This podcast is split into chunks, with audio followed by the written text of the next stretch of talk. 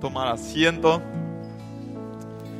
Cuando yo estudié en SEMTA, un profesor nos contó la siguiente historia. En un campamento de jóvenes de iglesias, un tipo se fija en una chica muy linda que estaba por ahí. No la conocía de antes porque era de otra iglesia. Y eh, de alguna manera algo le decía en el corazón, tanto quisiera yo estar casado con esta chica y pasar el resto de mi vida con ella. Era muy linda, muy atractiva, su trato con la gente muy simpático, así. Y eh, el tipo, como era muy espiritual, y su pastor siempre predicaba orar, ayunar y todo eso, se retiró a su pieza de las actividades de campamento, se retiró mientras los, otros comían, él ayunaba, mientras los otros jugaban, él oraba y estaba ahí en su pieza, Dios, yo necesito que me hables, ¿será esa chica mi esposa o no? Y de repente Dios le habla. Y Dios le dice, esa chica va a ser tu esposa. El tipo muy feliz por esa respuesta se levanta, sale al patio ¿dónde está? Necesito hablar contigo. Había un partido ahí, los muchachos estaban jugando y algunas señoritas ahí al lado esperando, eh, mirando cómo jugaban. Y eh, él la ve ahí sentada y se acerca así todo un caballero y se sienta a su lado y le dice, señorita, Dios me dijo que vas a ser mi esposa. Y ella le mira así le dice, ¿no te dijo Dios que, soy, que yo soy la esposa del pastor de jóvenes de la otra iglesia? Se fue al mazo el tipo. Ya no entendía más cómo reconocer la voz de Dios en su vida. Eh, todo su sistema y sus principios de actuar de acuerdo a la voluntad de Dios, se fueron al mazo y tuvo que reconstruir. Lo que sí, esta historia no es la única de mucha frustración en ese sentido. Y en nuestra edad, que somos jóvenes, eh, y tomamos algunas de las decisiones más importantes y más influyentes para el resto de nuestra vida, necesitamos tener algunas directrices bien claras para no, para en lo posible ahorrar y prevenir ese tipo de, de, eh, situaciones que son un poco penosas. Lo que vamos a hacer en esta noche, con, con Daniel les vamos a presentar cinco principios que nos ayudan y yo creo que al, aplicar esos cinco principios, eh, en lo general vamos a ser bastante exitosos en, conocer y discernir eh, la voluntad de Dios para nuestra vida. Y lo saco de esos cinco versículos de Pablo en Hechos 16, cuando él estaba en un proceso de discernimiento de la voluntad de Dios. Eh, como el Espíritu Santo no les permitió anunciar el mensaje en la provincia de Asia, ¿sí? a Pablo y a Silas y su equipo de trabajo, atravesaron la región de Frigia y Galacia no importa si esos nombres suenan a chino, no se preocupan, no voy a enfatizar esas zonas. Y llegaron a la frontera de Misia. De allí pensaban entrar en la región de Bitinia, pero el Espíritu de Jesús no se lo permitió. Así que pasando de largo por Misia bajaron al puerto de Troade. Allí Pablo tuvo de noche una visión vio a un hombre de la región de Macedonia que puesto de pie le rogaba, pasa a Macedonia y ayúdanos.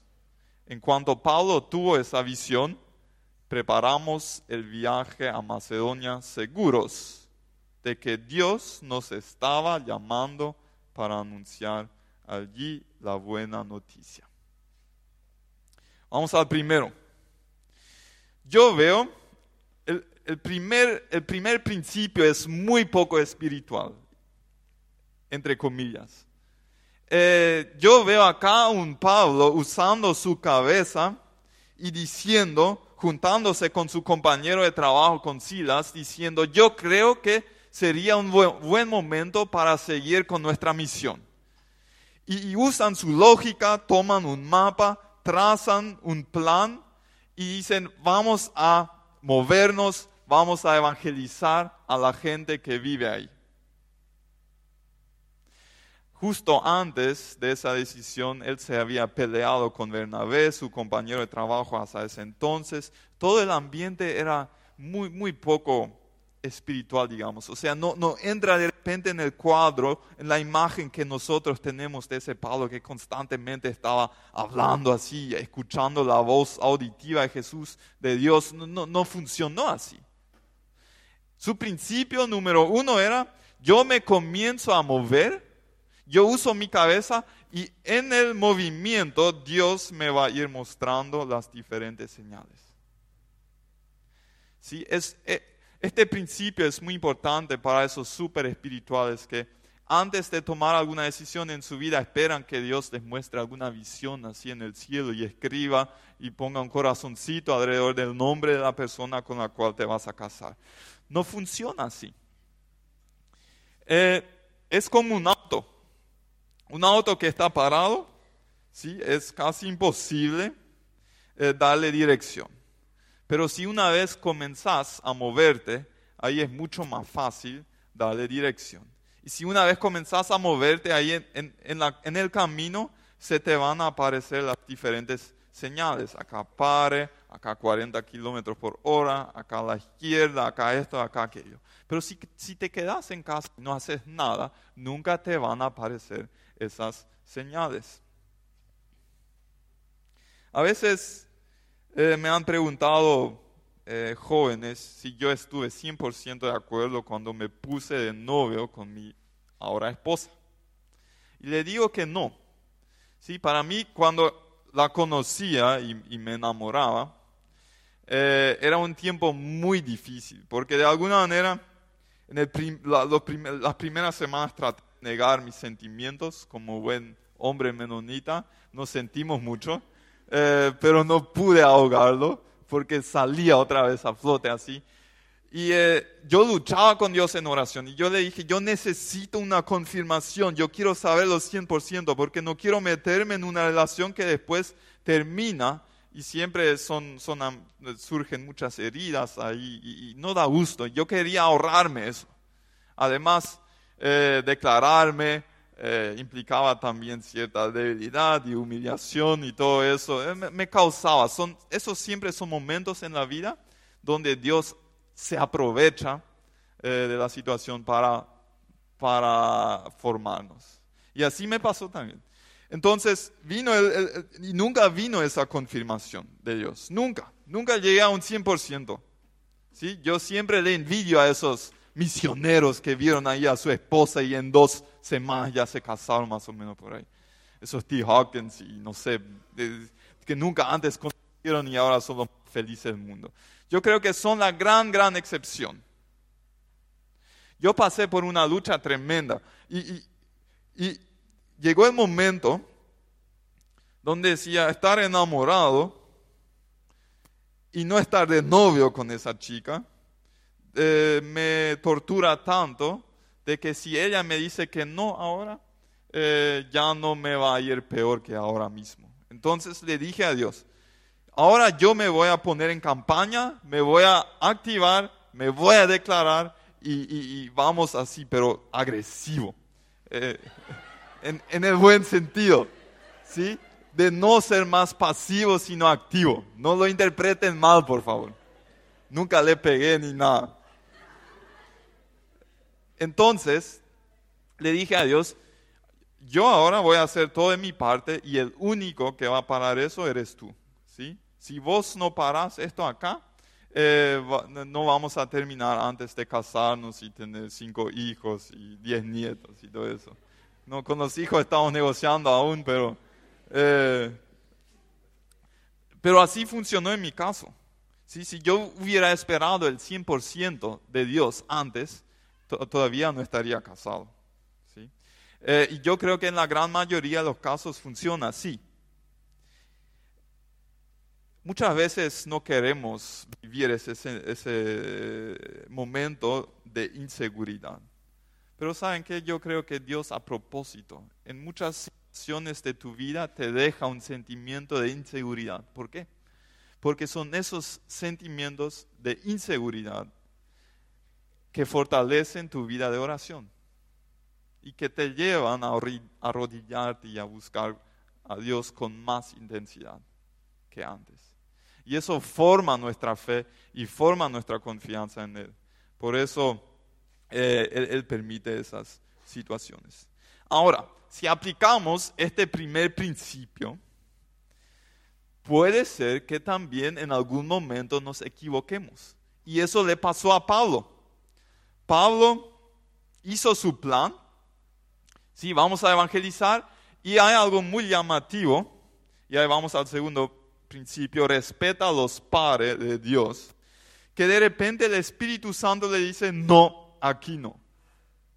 Yo lo que quería, trataba de descifrar es cómo le hablaba el Espíritu Santo, pero el texto no dice.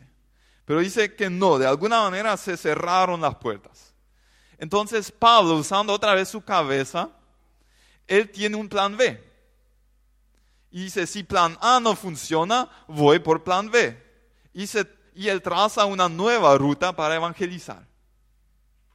Y otra vez, por segunda vez, dice, el Espíritu de Jesús vino y le dijo que no, aquí no. Si nosotros usamos nuestra cabeza para tomar nuestras decisiones, y no siempre vamos a tener, como ya dijimos, la confirmación al 100% de Dios, puede implicar que nos equivoquemos y que en algún momento de nuestra vida, en alguna situación, nos demos cuenta la decisión que yo tomé no es de acuerdo a la voluntad de Dios. ¿sí? Puede ser, por ejemplo, no sé, si quieres hacer un, trabajo misionero en África, eh, pero nunca sale la visa para el vuelo, por ejemplo. ¿sí? Puede ser una puerta cerrada o si te declaras por quinta vez a tu princesa y nunca eh, te dice que sí. ¿Sí? Hay, algunas historias donde eh, hay, que hacer una sexta y séptima y octava vez. Eh, pero yo creo que la gran mayoría, si pasa los dos, tres veces, mejor ver si de repente hay otro material bueno también en este mundo. te va a ahorrar un poquito de frustración en tu vida. Hay diferentes maneras en las cuales Dios nos muestra un no. ¿sí? Y, y si nosotros logramos discernir esos no en nuestra vida y subordinar nuestro deseo a lo que Dios quiere para nuestra vida, vamos a tener menos frustración. Porque yo he conocido, yo una vez, una vez vino un joven hace varios años ya, por eso hoy cuento ese testimonio. Eh, me dijo, viste que yo me enamoré de esa chica. ¿qué opinas tú? Y esa chica no, no, era, no era creyente, pero mucho menos que eso. Eh, eh, realmente su vida de, de ninguna manera reflejaba la, la, voluntad de Dios. Y yo dije, sabes que yo te quiero mucho y por eso te, te voy a recomendar que, que, no sigas en eso. Él quería nomás mi confirmación, yo creo, pero porque él no, no importaba mi respuesta, él, él seguía su voluntad. Pero después cuando se cortó, la frustración era mucho más grande de que si hubiera cortado al principio, cuando gente en su alrededor eh, le aconsejó no hacerlo. Por eso, reconocer esos no de Dios eh, nos causa crisis en la vida. Eh, así me pasó cuando yo tenía 17 años. Yo recién me había bautizado en la iglesia y, me había comprometido así oficialmente para seguirle a Cristo. Y en ese entonces mi, mayor sueño era, o mi mayor pasión, digamos, era, era el fútbol. Y eh, yo, entraba en, mi adolescencia, yo, tenía bastante éxito en el fútbol. Yo hacía a mis amigos así, eso me daba influencia y todo, todo lo que viene con eso. Lo que sí, en ese año, cuando tenía 17, se cambió el técnico y ya de alguna manera no me sentía bien ahí, mi rendimiento bajó y me quedé en el banco de suplentes. Y era muy humillante para. Porque yo pensé al principio del año que yo sería el capitán del equipo y después de estar ahí en el banco de suplentes, yo hubiera preferido estar lesionado para que la gente no piense que yo por mi mal rendimiento eh, eh, estuviera en el banco, que por eh, mejor por alguna lesión. Y yo cuando estaba en, en ese banco, ya no me tocaba jugar, solamente practicar, y odio eso, practicar y no jugar. Le, pregunté a Dios, Dios, ¿por qué me está pasando eso lo que me pasa? Porque ahí adentro están jugando tipos que no buscan agradarte en su vida. Yo busco agradarte y vos me pones acá en el banco y ellos juegan. Eso es injusto. Y fue en ese momento cuando yo entendí de parte de Dios que Él quería redireccionar mi vida. Porque en, en aquel entonces, en la colonia Meno, donde yo crecí, eh, las prácticas de fútbol se sobreponían con los cultos juveniles eh, y con los ensayos de la banda. Y cuando si yo me decidía por, por el fútbol, me decidía en contra de lo otro. Y en ese momento yo entendí que Dios me pedía cambiar las prioridades en mi vida dejar el fútbol y entrar en el ministerio juvenil de mi iglesia. Y saben qué? Para mí fue un sacrificio, fue un no el estar en el banco ahí, pero yo ahí comencé a tener una pasión por los jóvenes que hoy en día, o sea, que, fue, fueron los primeros pasos que me llevaron a estar aquí hoy en día, de hacer algo que a mí me apasiona, eh, estar con jóvenes y, ver qué es lo que Dios tiene preparado para gente joven. Si yo ahí hubiera tratado de seguir ese camino del fútbol, hasta hoy seguiría siendo suplente y me hubiera perdido todo lo bueno que Dios tenía preparado para mí, eh, lo que es eh, este trabajo y estar con los jóvenes. Ahora vamos al tercero que veo. Cuenta con dificultades. ¿Qué pasó con Pablo Silas y su equipo? Si seguiríamos leyendo la historia, no vamos a hacerlo, pero les cuento un, poquito. Ellos después hicieron la voluntad de Dios y se van a Macedonia. A Macedonia, ¿qué, pasa en Macedonia? Ellos predican, hay una, señorita que tiene un espíritu eh, maligno y, tiene un jefe que hace plata con eso, y ellos expulsan ese espíritu, y el jefe se enoja con Pablo y le pone en la cárcel.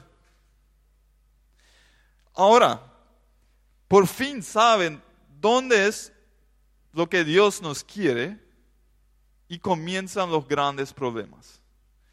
Le dan, creo que 39 azotes y le ponen en la cárcel. ¿Por qué así? Si por fin estoy en lo que Dios quiere para mi vida, ¿por qué les va tan mal? ¿Saben qué? Muchas veces las dificultades en nuestra vida pueden ser una confirmación de que estamos en lo correcto. ¿Por qué? Porque si yo estoy en las cosas de Dios, siempre hay un enemigo que quiere, quiere hacerme la vida eh, imposible. Ahí está. No cada dificultad en la vida es una señal de que yo no estoy en la voluntad de Dios. Hay algunas dificultades que yo necesito superar. Si estoy en una vida sin dificultades, lo más probablemente es que no estoy en lo que Dios tiene preparado para mí. Esto es muy importante para nosotros los jóvenes porque muy fácilmente, eso observo a veces, que cuando una tipa y un tipo se ponen de novios y están muy enamorados, y fue Dios nos habló a través de las hormonas, así nos dicen, pero esa es la interpretación muchas veces. Y después comienzan a abrirse un poquito más los ojos por las debilidades también del otro que al principio no se vio, y comienza de repente el primer conflicto hay que tener muchísimo cuidado con sacar muy rápidamente la conclusión de que eso ya no es la voluntad de Dios. Porque eh, los conflictos son siempre también una oportunidad de crecimiento. O si en algún estudio no te va tan bien, puede ser que sea una dificultad que necesitas superar. Eh, hay un término nuevo en los diccionarios ingleses que es FOMO. ¿Alguien de ustedes sabe lo que es FOMO? Con algunos he hablado acerca de eso, cállense. Cristian, eh, ¿qué es FOMO? Hablamos con Cristian de FOMO porque es un eh, muy fuerte eso en los medios de comunicación también. FOMO es una sigla eh, que Fear of Missing Out en, en inglés, ¿sí? Es el miedo a perderse algo mejor, que es un fenómeno muy fuerte hoy en día entre los jóvenes. Tenemos muchísimas opciones en nuestra vida. Podríamos estudiar 500 carreras, acá en Paraguay o en el exterior, podíamos trabajar en 100 diferentes lugares. ¿sí? En, comparación con, la generación de nuestros padres, mi papá podía, no sé, ordeñar, eh, pastorear vacas, eh, ser docente y algunas más. ¿sí? Pero nosotros ya tenemos todas esas opciones y tenemos mucho miedo de perdernos la mejor opción. Y entonces cuando nos decidimos por algo y vienen los primeros problemas, tenemos la tentación de cambiar, porque vemos que otra carrera o otro trabajo u otra pareja tiene una ventaja que yo ahora actualmente no estoy teniendo. Y eso evita que nosotros podamos perseverar hasta el final. Es muy importante que, reconozcamos nuestra tendencia al FOMO y que sepamos que cada decisión que estamos tomando es un combo de ventajas y desventajas. Cada pareja que puedes tener va a tener ventajas y va a tener desventajas.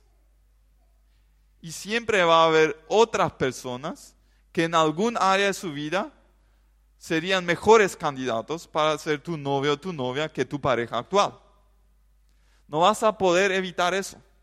Si algún día vas a decidirte por un trabajo, siempre va a haber otros trabajos que en ciertos aspectos te van a atraer más que el trabajo en el cual estás. No vas a poder evitar eso.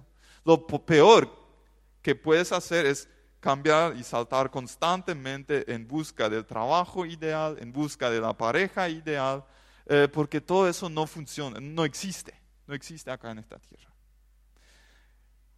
Entonces, la pregunta que surge, ¿cómo podemos diferenciar entre el punto 2, que son los no de Dios, y el punto 3, que son las dificultades que necesitamos superar?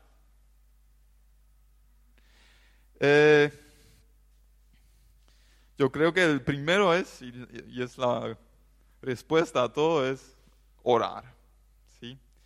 Eh, es justamente esa inseguridad que nos lleva a sentir nuestra dependencia de Dios. Orar, pedirle a Dios entendimiento. Dios, ¿es esto un no o es una dificultad a superar? Segundo, ¿en qué opción sientes paz interior? Porque a veces podemos tener dificultades y a pesar de las dificultades sentir paz interior. Eso es lo que pasó con Pablo y Silas ahí en la cárcel. ¿Qué hacían en la cárcel? Cantaban. ¿Sí? Es esa historia donde cantaron tan fuerte que de repente las cadenas y todo hubo una manifestación de Dios. Lo que sí, cantaron. Estaban en medio de las dificultades, pero cantaron. ¿Por qué? Porque tenían paz interior. Y puede ser un criterio también. ¿sí? Si con una dificultad tienes paz para seguir, puede ser un criterio. Si no tienes paz para nada ah, por, bastante tiempo, puede ser un no de Dios.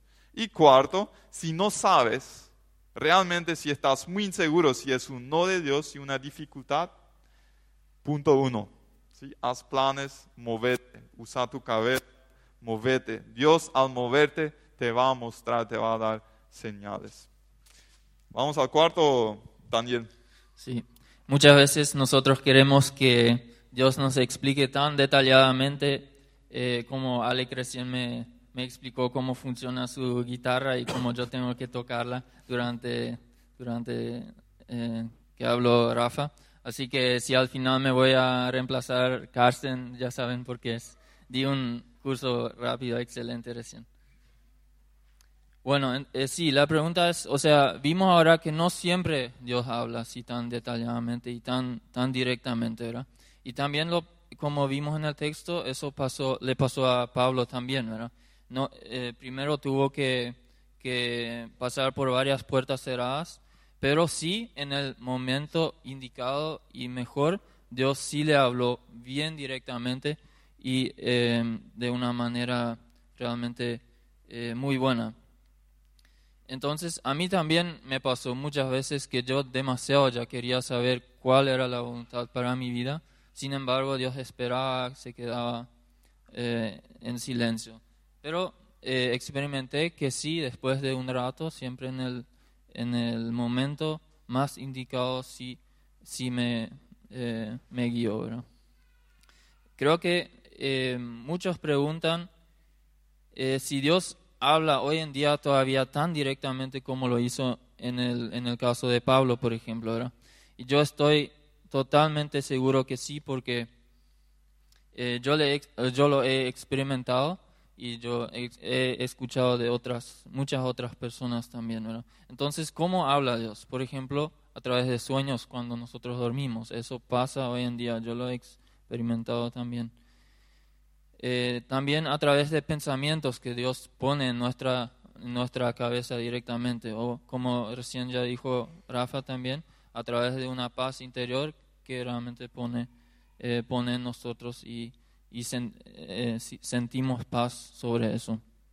El año pasado, como grupo hogareño, hicimos un, eh, una salida a una iglesia del, eh, del pastor Wesley Fair y ahí él nos contó una, la historia de su hijo que pasó hace varios años ya. Y fue, su hijo estaba jugando con en una hamaca y de repente la hamaca se cayó sobre su nuca y se quedó sin, sin moverse más. Eh, ahí, la esposa de Wesley estaba ahí, su mamá, y eh, ella de repente escuchó una voz audiblemente que le decía que le respira a su hijo de boca a boca. Ella miró hacia atrás, miró, no vio a ninguna persona, pero escuchó esa voz. Entonces ella obedeció y le respiró eh, boca a boca hasta llegar al hospital y después los doctores eh, le decían a ellos, no podemos creer que él está con vida todavía, porque desde ese momento donde pasó el accidente, él ya no puede respirar más por sí solo. Y si ella no hubiera eh, eh, escuchado y obedecido, hubiera muerto su hijo. pero ¿cuáles son las condiciones o, qué, debemos hacer para que realmente pueda suceder eso, para que Dios realmente nos pueda hablar? primeramente nosotros tenemos que estar dispuestos a, reconocer los pecados que están en nuestra vida todavía. Eh, tenemos que, reconocerlas, confesarlas, eh, empezar a odiar realmente a los pecados y eh, no dejar que sigan, sigan dificultándonos, o sea, luchar contra ellos. Si dejamos, si toleramos pecados conscientemente en nuestra vida, y no tenemos esa relación íntima con Dios, es muy, muy difícil que Él nos, nos pueda hablar, ¿verdad? No digo que es imposible, para, porque para Dios todo es posible, pero sí eh, esa relación íntima con Dios siempre, eh, siempre debemos eh, tratar de tener para, para lograrlo. Yo, yo lo tuve que aprender de una manera muy, muy dura también en mi vida, donde tuve que aprender que que esconder los eh, pecados ya no tenía sentido, tenía que confesarlos y empezar a luchar contra ellos. Y después de eso, realmente empecé a disfrutar mis tiempos a solas con Dios. Eh, pude experimentar realmente con mucha alegría lo que es eh, entrar en esa relación con Dios. No quiero decir que es perfecta de ninguna manera, pero sí experimenté eso que es pasar de, de, pecados escondidos eh, a, a, una relación más íntima con Dios. Y ahí quiero mencionar, alguien dijo una vez, eh, las visiones vienen a las personas que están llenas de Dios y llenas del Espíritu Santo.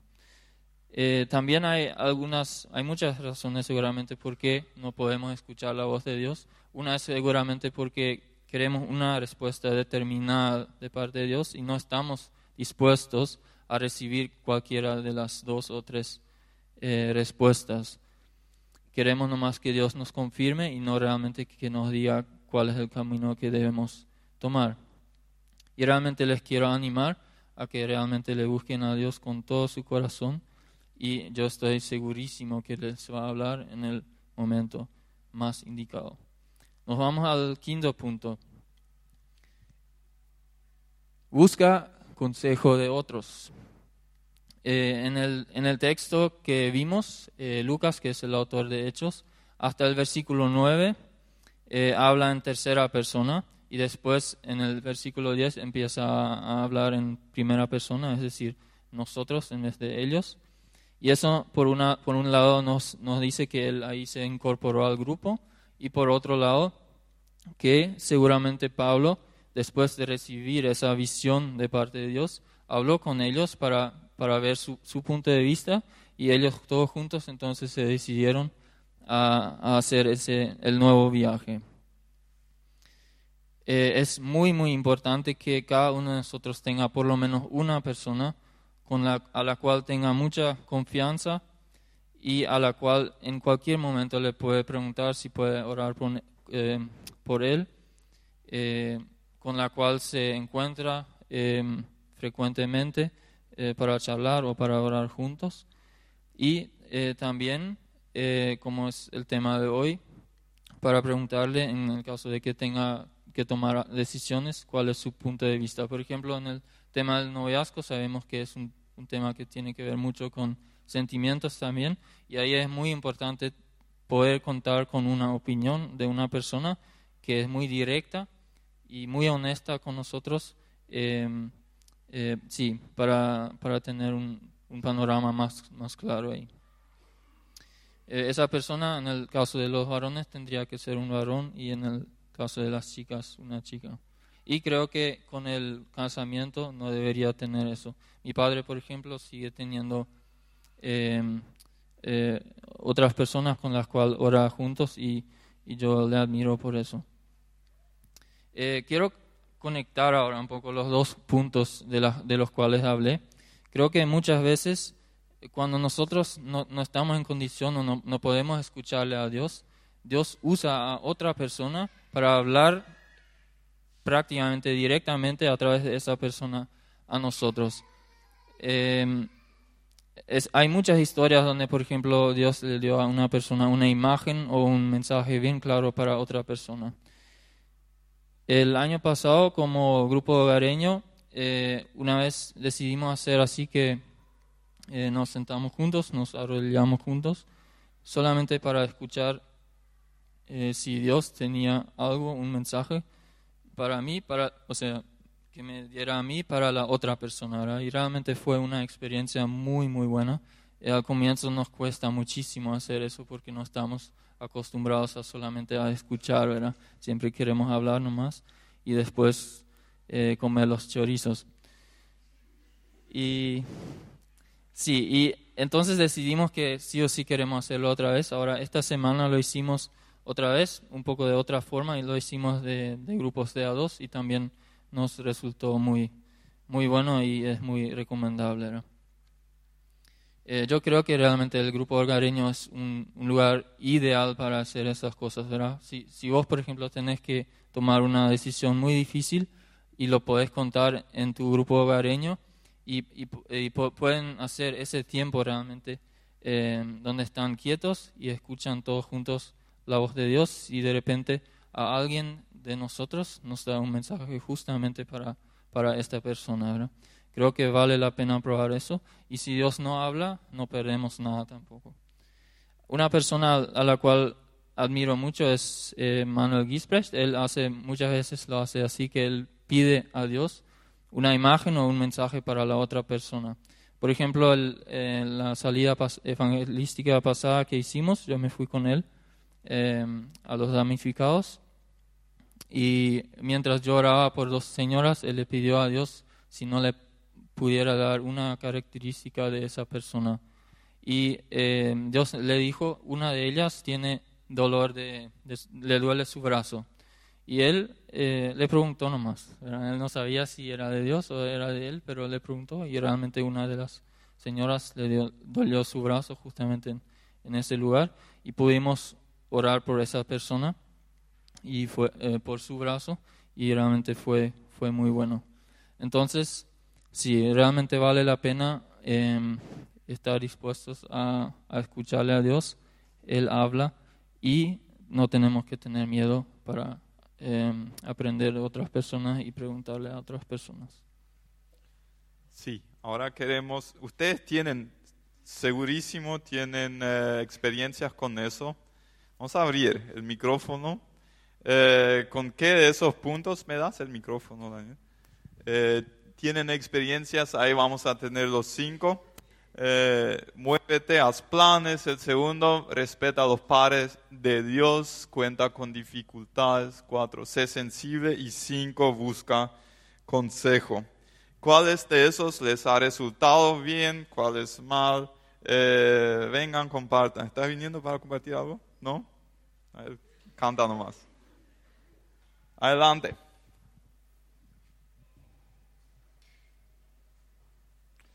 Hasta que el primero venga, eh, cuando mencionaste a, a Manu, eh, él también ha tenido sus, eh, una, en, en otra salida evangelística en el Icuabolaños, eh, yo estaba con él en un grupo, hablando con un tipo, yo hablé con el tipo y escuché que Manu le preguntaba a uno, eh, ¿vos tenés dolor de cabeza?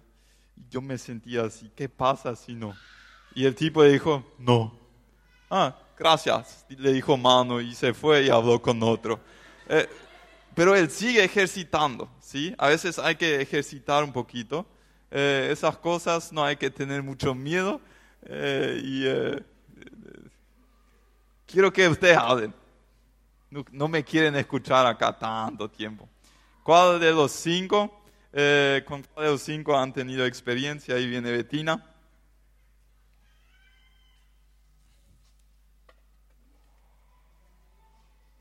Acá está el micrófono. Ah, bien. Bueno, les voy a contar algo que Dios está haciendo algo conmigo. Em, no sé si conocen, pero las típicas chicas tienen así su lista. Dios, yo quiero esto, esto, esto y esto y esto. Si mi señora tenía 28 puntos y yo Sí, o sea, cumplí tienen- todito así. Sí, tenemos puntos hasta, hasta el infinito. Y son así cosas, eh, muchas veces son físicas o espirituales o que tengan una carrera específica o qué sé yo. Las mujeres a veces tenemos ideas que ni nosotros no, entendemos. Em, había un punto donde yo dije, Dios, quiero que me prepares para el, el hombre que tienes para mí. Y Dios le metió con todo y era, era bastante duro. Y Dios me dijo así, pare, ¿vas a parar ahora? No. Y bueno, está bien, era, muy duro entender eso. Después dije, bueno, venían las dificultades, más y más. Y dije, bueno, Dios, está bien, por ahora no. Y tuve que aprender a que estar sola es realmente lindo. O sea, no necesito de nadie para ser feliz si, si, si- si- es que dependo totalmente de Dios. ¿Qué pasa? Como yo entreno, venían así diferentes chicos que querían algo. Y yo así, Dios, yo te dije que no. Y ahora me venís con algo, no. Así habían muchos, venían algunos de la iglesia. Y yo seguía, no, yo no quiero. Y era difícil y Dios me dijo, ¿te acuerdas de tu lista? Y uno de esos principios era que tenía, tiene que tener un fuego para Dios y tener una vida para Dios increíble. Y mm, un,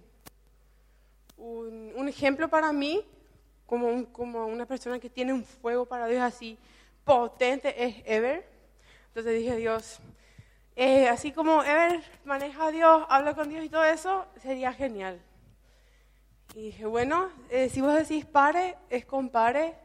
Y tenía que aprender realmente a, ver- a ser sensible a la voz de Dios. Porque es muy difícil para mí estar quieta, escuchar y bueno, Dios, hasta acá estoy. Porque siempre me muevo, nunca me paro. Y obviamente busqué consejos de otros, lo que no me esperaban que me iban a decir, que me dieran así cachetazos por todos lados. Y fue duro, pero si Dios dice pare, ahí no va a parar, no vaya a ir más, porque contra más luchas contra Dios, menos vas a, menos vas a llegar a algo. Eh, quería preguntar algo, hoy nos fuimos a Tablada, hay una chica de 19 años que está embarazada, en estos días va a tener su bebé y no tiene nada. Eh, entré en su casa, no tiene literalmente nada. Y queríamos preguntar si alguien quiere, puede donar algunas cosas para el bebé y para ella, ya que hace frío. Em, se pueden comunicar conmigo o con Ever, lo que sea. Estaríamos muy agradecidos con eso y si pueden orar por esas personas. Gracias.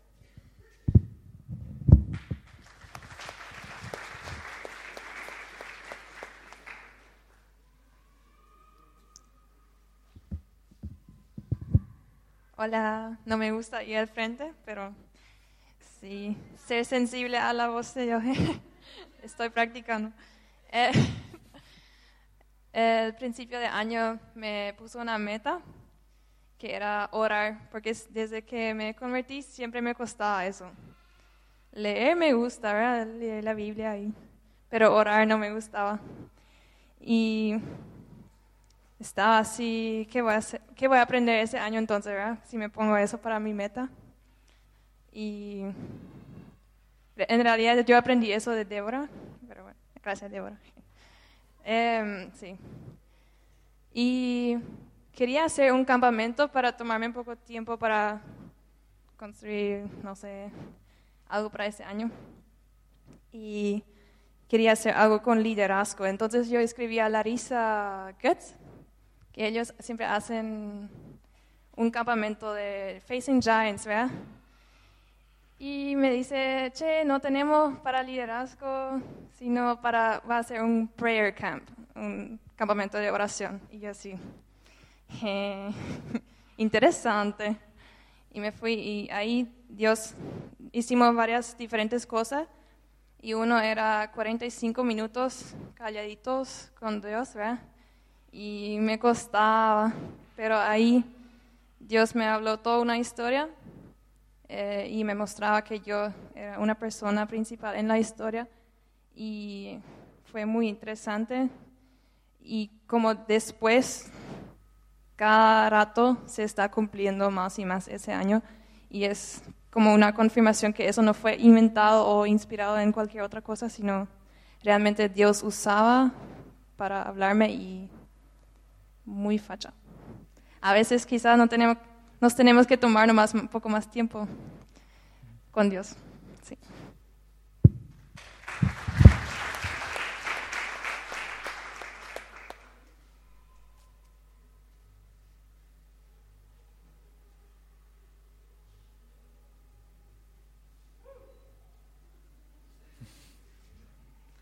Bueno, lo mío es respecto a que iba a estudiar. Eh, yo terminé el colegio a los 19 y había terminado el colegio con muchos problemas, o sea, en el sentido que terminé con psicopedagoga así en el sexto año del colegio, porque tenía muchos problemas de aprendizaje. Entonces llegó el momento que terminé el colegio y qué rayos ahora. Y me hice el test y todo ahí, me salió, lo primero que me salió fue fotografía y después me salió maestra parvularia. Y yo así, no, que los niños, no, me va a poner nerviosa, no sé qué, ¿verdad? Entonces me fui por la fotografía, estudié tres años fotografía. Pero siempre, al final de la fotografía, yo terminaba haciéndole foto a los niños, todo el tiempo, ¿verdad? Y todo el mundo así, ay, vos tenés que eh, trabajar para, estudiar para ser parabular y no sé qué. Eh, y cada año me iba a la universidad a preguntar el precio y todo eso. Y ya estaba como para que el siguiente año yo empiece, pero siempre pasaba algo, ¿verdad? Entonces, llegó un punto que ya terminé la fotografía, me cansé la fotografía y ya estaba así. Dije, bueno, todo el mundo me dice por algo que yo tengo que estar con los niños. Y ahí empezó el amor hacia ellos, ¿verdad? Y también con otra cosa, pero no iba a llegar a eso.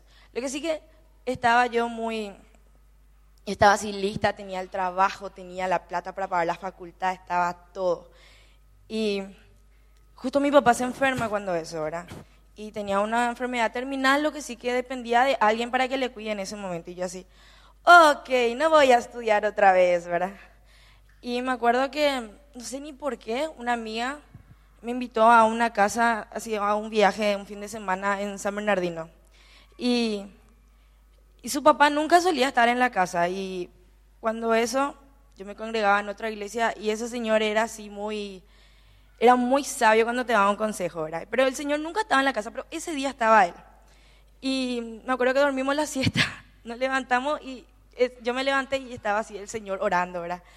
Y yo así, ay, ¿qué es lo que voy a hacer? Mi amiga redormía así, yo, ¿qué es lo que voy a hacer con el Señor? Y me dijo, y me dice, sí, Jessica, ¿qué, ¿qué vos pensás de la vida? Y yo sí, ¿qué rayo le iba a decir ahora, verdad? Lo que sí que empecé a hablar con él, ¿verdad? Y le empecé a contar de mi deseo de estudiar la facultad, pero que justo me salió ese, ese inconveniente, vamos a decirle, ¿verdad? De por mi papá. Y me dijo él, ¿y te parece que Dios quiere que suspenda eso solamente porque tu papá te necesita ahora? Y yo, sí, ¿verdad? No, ¿por qué vos pensás eso? ¿Y por qué es mi papá y no sé qué? Y dice, no, si Dios te dio todo para que vos puedas hacer ahora, vos pensás que Dios no se va a encargar de tu papá también. Y yo sí, chabra. Entonces, y fue así realmente. Me fui por fe, me inscribí en la facultad, así todo. Y también con ese trauma de problemas que yo tenía en el colegio. Y gracias a Dios, el año que viene recibo mi título de licenciada y súper bien terminé la facultad. Y bueno, era, fue un paso de fe realmente el, el, el hecho de moverte. Y eso no más quería compartir.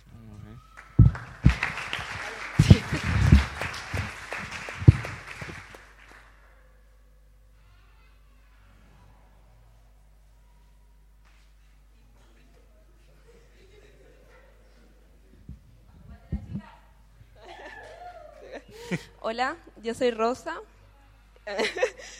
quería contar un poco cómo fue que llegué a SEMTA. Bueno, en el 2014 yo terminé mi colegio a los 18 años y pensaba estudiar contabilidad. Fui a Argentina, no pude vivir dos años ahí y perdí dos años eh, queriendo estudiar, pero no podía porque no tenía suficiente dinero para, la para convalidar los documentos. Entonces volví en el 2016 y pasó que yo dije, bueno, yo quiero estudiar, yo quiero entrar a la Universidad Nacional del Este y hice todo lo posible. A mis fuerzas, yo no tenía ni para mi cuaderno, por decirlo así, no tenía ni para mi cuota y tenía que hacer un cursillo. El cursillo empezó en diciembre del 2016, yo vine en, yo llegué en enero, el 30 de enero del 2017 y el cursillo, el examen empezaba el, en marzo y tenía un montón de cosas que estudiar, entonces de igual forma me, me fui para ver, bueno, dije, voy a probar, dije. Eh, después empezaron los exámenes, este, mi primer examen fue de economía, luego segundo matemática. En el colegio siempre me fue bien en matemáticas, incluso eh, competíamos con mis compañeros de quién tenía mejor nota y todo eso. Luego, eh, mi examen de matemática estaba haciendo mi segundo examen y estaba muy segura de que mi segundo ejercicio eran 15 ejercicios y después de la nada mi mente quedó en blanco. Antes de eso yo nunca había preguntado a Dios, Dios, ¿cuál es tu voluntad? Porque en ese momento eh, no era cristiana. Eh, conocí a Dios a través de mi mejor amiga y entonces en ese momento, en el examen, mi mente quedó en blanco, porque sabían los, resultados de los ejercicios, pero en ese momento mi mente ya no daba más. Y dije, no, ahora no es el momento. Era como el mono ese que hace así, que estaba así mi mente y yo empecé a desesperarme y empecé a temblar, empecé a llorar de los nervios. Entonces agarré mi hoja y le di a la profesora y me dijo, no, tenés que seguir. Le dije, no, ya no puedo más, le dije así, ¿verdad? Porque me puse tan nerviosa y estaba así tan frustrada. Luego salí y esperé a mi transporte y mientras le preguntaba a Dios, ¿qué es lo que quieres de mí? Eh, ¿Por qué me cerras tantas puertas? Porque terminé el colegio y las personas con quienes vivía querían que yo estudie lo que ellos querían, en la universidad que ellos querían y todo eso. Entonces, fui a Argentina, tampoco pude, eh, volví a Ciudad del Este y tampoco pude. y perdí tres años en ese momento. Luego, eh, cuando recibí a Cristo, yo le dije, bueno, yo quiero servirte, pero también quiero que me capacites. Entonces, empecé a, a, a llevar un curso, un curso de formación que era de cuatro años, y en eso mi líder me habla lo que es la teología. Y yo no sabía lo que era la teología. Llegué a SEMTA y recién supe lo que era teología. Después, después, em, sí, ella me habló y yo busqué y me salió SEMTA e IBA, pero me gustó más SEMTA, ¿ves? Entonces, realmente IBA ni siquiera vi las imágenes de internet, así. Después, eh, después, eh, se me pasó, me olvidé de eso, eso era en julio, en octubre mi líder me habla de una beca evangelística. Antes de eso, yo estaba diciéndole a Dios, bueno, yo quiero hacer tu voluntad, quiero escuchar tu voz. Y cuando yo tuve ese examen de matemática y me fue mal, escuché la voz de Dios diciéndome, hasta acá nomás. Porque nunca le pedí dirección, nunca le, pedí, le pregunté.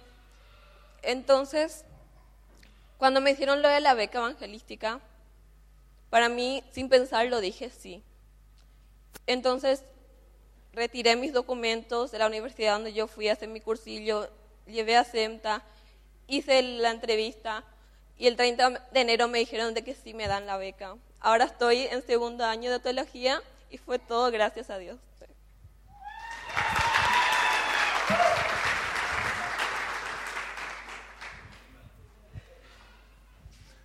Me llamo Iván, también estoy en SEMTA segundo año de teología y quiero contar cómo llegué ahí. Desde la primaria yo siempre quería ser profesor y entré en el colegio, bueno, sí voy a ser profesor, voy a estudiar en formación docente en Filadelfia y voy a ser profesor. Después del segundo año, o sea, de bachillerato, cuando se hace el viaje para visitar a las universidades, no sabía más qué hacer. Y terminó el segundo año, el tercer año y yo no sabía qué hacer. Bueno, me voy a trabajar por un año y si Dios me revela qué hacer, voy a hacerlo. Y todo en lo que yo estuve interesado, mm, no sé, no tuve más interés y no sabía qué hacer. Y de repente mi padre me dice, ¿qué tal por lo menos un año de SEMTA? Sí, le dije, pero en realidad yo no quería. Me dije, si voy al SEMTA, entonces para música, pero nunca en mi vida por teología, nunca. Y bueno, pensé más y más, pero tampoco me convencía de estudiar para música y bueno, dije, un año, un año de prueba, un año voy a hacer. Y vino el día de puertas abiertas y yo con todo fuego, sí voy a estudiar teología, eso es lo que Dios quiere. Y yo vine con la intención así en el primer año, ahora voy a prender fuego para Dios y voy a servirle. Y el primer año tranquilo, y nos dijeron que el primer año es el decisivo quien sigue. Y bueno, el primer año pasé tranquilo y después pensé, va a seguir bien, pero no fue así. Llegó el segundo año con todo y me atropella con la gran 7. Y hace algún tiempo me quedé, no sé cómo, pero yo no sabía si eso es realmente lo que Dios quiere, porque ya siempre en el colegio mis calificaciones en teología fueron las más bajas y todo lo que tenía que ver con matemática y el resto muy alto, pero eso muy bajo. Yo le dije a Dios, mira, eso no es lo que debo que estudiar, eso no es. Pero tampoco realmente me convencían las otras carreras o no, no sé. Y conté eso en mi reunión casera de mi casa y creo que el miércoles vino un compañero así de, veo en ti el próximo profe Delmer. Para los que saben quién es profe Delmer, Entonces, yo así, bueno, yo no sirvo para educar, yo, a mí me cuesta hablar en frente de gente y no sé, no sabía, pero él me dijo, de eso que vos dijiste ayer, de que no crees que eso es lo que deberías hacer. Y me dijo, vos veo en ti el próximo do- profe de Delmer, entonces eso me, me dio aliento otra vez, aunque no sé cómo y cuándo, pero ahora sí quiero seguir.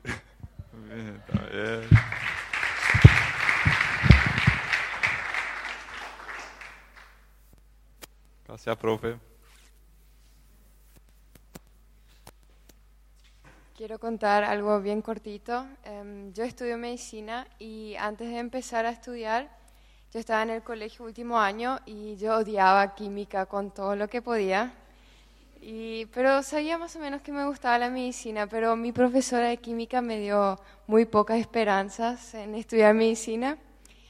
Y- pero después terminó el colegio y no sabía qué quería estudiar, no tenía ni idea, o sea, sabía que iba a hacer algo con la salud, pero no sabía.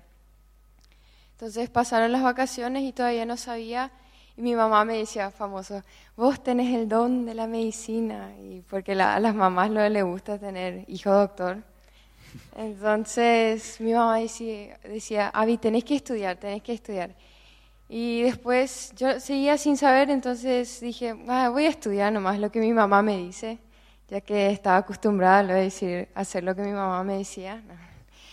Y empecé em, a estudiar y le hice- eh, me fui a la católica. Y no sabía luego nada química y física más o menos, entonces sabía que el primer ingreso no iba a ingresar. Entonces le dije a mi mamá, voy a hacer un ingreso y si no ingreso voy a estudiar cualquier otra cosa. Y bueno, hice el primer ingreso, no ingresé lejos. Después mi mamá me preguntó, ¿y vas a estudiar otra cosa? Y yo le dije que no, iba a intentar otra vez. Y ahí mi mamá lo estaba muy feliz que hice lo que ella quería. Pero eso para mí fue... em, yo ese tiempo oré mucho y no, no sabía, no tenía ni idea que iba a estudiar, pero yo empecé ese paso y orando también y durante el primer ingreso que fue muy, muy difícil para mí, yo cada vez noté como Dios me daba la tranquilidad de que medicina era mi carrera y que, que me gustaba, me gustaba estudiar, aunque no estaba pasando, pero me gustó mucho. Y así lentamente fue eh, yo descubrí su voluntad para mi vida. Gracias.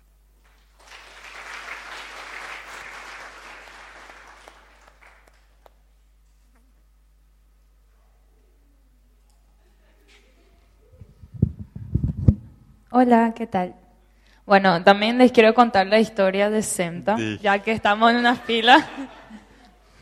Bueno, para los que no me conocen, yo soy Jessica. Al terminar el colegio, yo realicé un programa que se llama Jucum y salí y ahí realmente di mi sí real a Dios, digamos.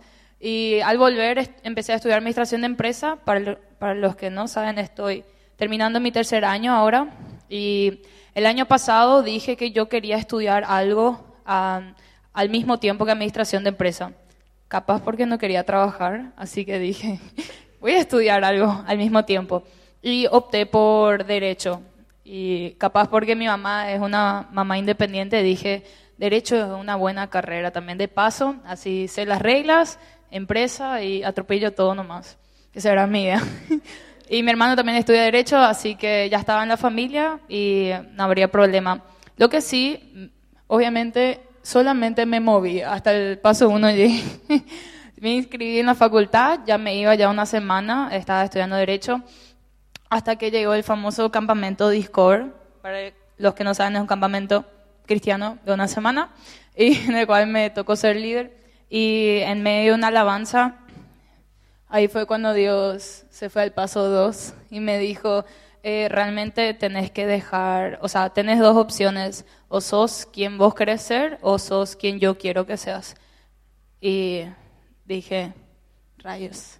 Entonces me fui junto a mi mamá Y siempre quise estudiar teología, pero dije, voy a estudiar teología cuando sea mamá, tenga 40 años, tenga tiempo libre, voy a tomar una materia, hacer esas señoras que están con los jóvenes así, tipo aprendiendo de paso.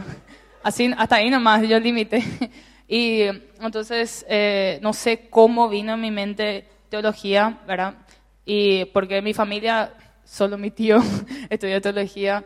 Y entonces dije, bueno, me fui junto a mi mamá y realmente no sabía cómo decirle, mamá, al pedo me inscribiste, o sea, al pedo me inscribí en la facultad, al pedo pagaste mi semestre, yo no voy a seguir, qué lástima, voy a estudiar teología de cinco hijos, ingenieros, ingeniero, arquitecta, abogado, tu hija seguirá teología y soy casi como la favorita, así que yo tenía miedo de decepcionarle a mi mamá y realmente le dije de una manera como muy rápida. Le dije más, mamá, no voy a estudiar, voy a estudiar teología. Así rapidísimo. Me quedé mirándole y mi mamá, muy sabia, una señora muy sabia, me miró y me dijo, eh, si solo yo voy a pagar si Dios realmente te llama. Si Dios no te llama, no te lo pagaré. Y yo así creo que me llama. Y realmente respecto a las dificultades, creo que atravesé todos los pasos. Realmente las dificultades fue muy difícil. Eh, para los que no saben, vengo de un contexto donde tengo una vida pasada. Entonces, cuando yo decía, voy a estudiar teología, la gente me decía, ¿qué? ¿Vos vas a estudiar teología? ¿Vos, Jessica Neufeld? Ah, imposible. Y yo así, realmente la gente no me animaba como, qué increíble, qué facha, qué lindo que Dios te llame, algo así. No, realmente cero ánimos por parte de las personas. Creo que era muy difícil para mí al comienzo, y al inscribirme, llegué con las dificultades de entrar a una clase y ni saber lo que era, yo que sé, apostasía y cosas así, tipo, o cuando la gente comentaba, pero profe, en Pablo 5, versículo 24 dice que ta, ta, ta, ta, así que yo entiendo la coherencia, y yo así, ¿qué dice en Pablo 5? Apenas sabía que Mateo 28, tipo, está el versículo clásico, así de pésima era yo, yo era muy mala, en serio, entonces no sentía que era un lugar para mí, malísimo, griego malísimo. Tipo, no hay forma de que yo siga acá realmente. Eh, y cada vez que yo orgullosamente contaba así entre los reuniones jóvenes, yo estoy en CENTA. Porque era un orgullo, era como, no, no te creo. y esas eran mis dificultades. Y lo que sí, eh, Dios tipo me siguió motivando y me dijo realmente de que yo estoy donde yo debería estar y de que o sea, no quiero ser arrogante, pero me dijo, vas a ser de impacto para otras personas y vas a tener que aprender también de ellas eh, en el lugar. Y eso me hizo crecer mucho mi madurez espiritual estando ahí y realmente Dios me transformó. Y sí, busqué consejos de otros para rellenar el paso 5. Gracias. Muy bien, gracias por las historias, realmente hay mucha riqueza en, la vida de cada uno. Entonces, les bendigo, mis queridos. Terminamos acá adentro. Afuera hay, algo para comer, supongo. Y si surge boli, si surge fútbol, depende de ustedes. Está todo. Ah, la noche está en pañales. Disfrútenla. ¿Quién soy yo para criticar a aquel que está perdido? Si alguna vez yo estuve allí, dame una razón para hacer leña de ese árbol caído, una razón para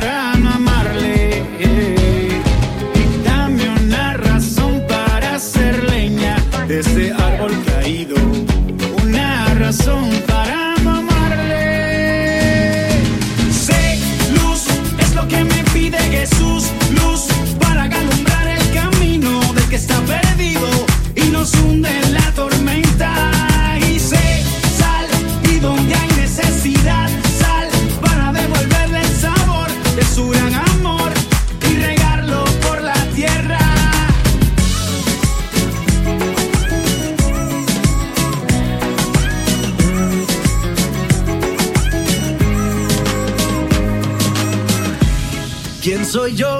para destruir lo que Dios restaura y olvidar su misericordia.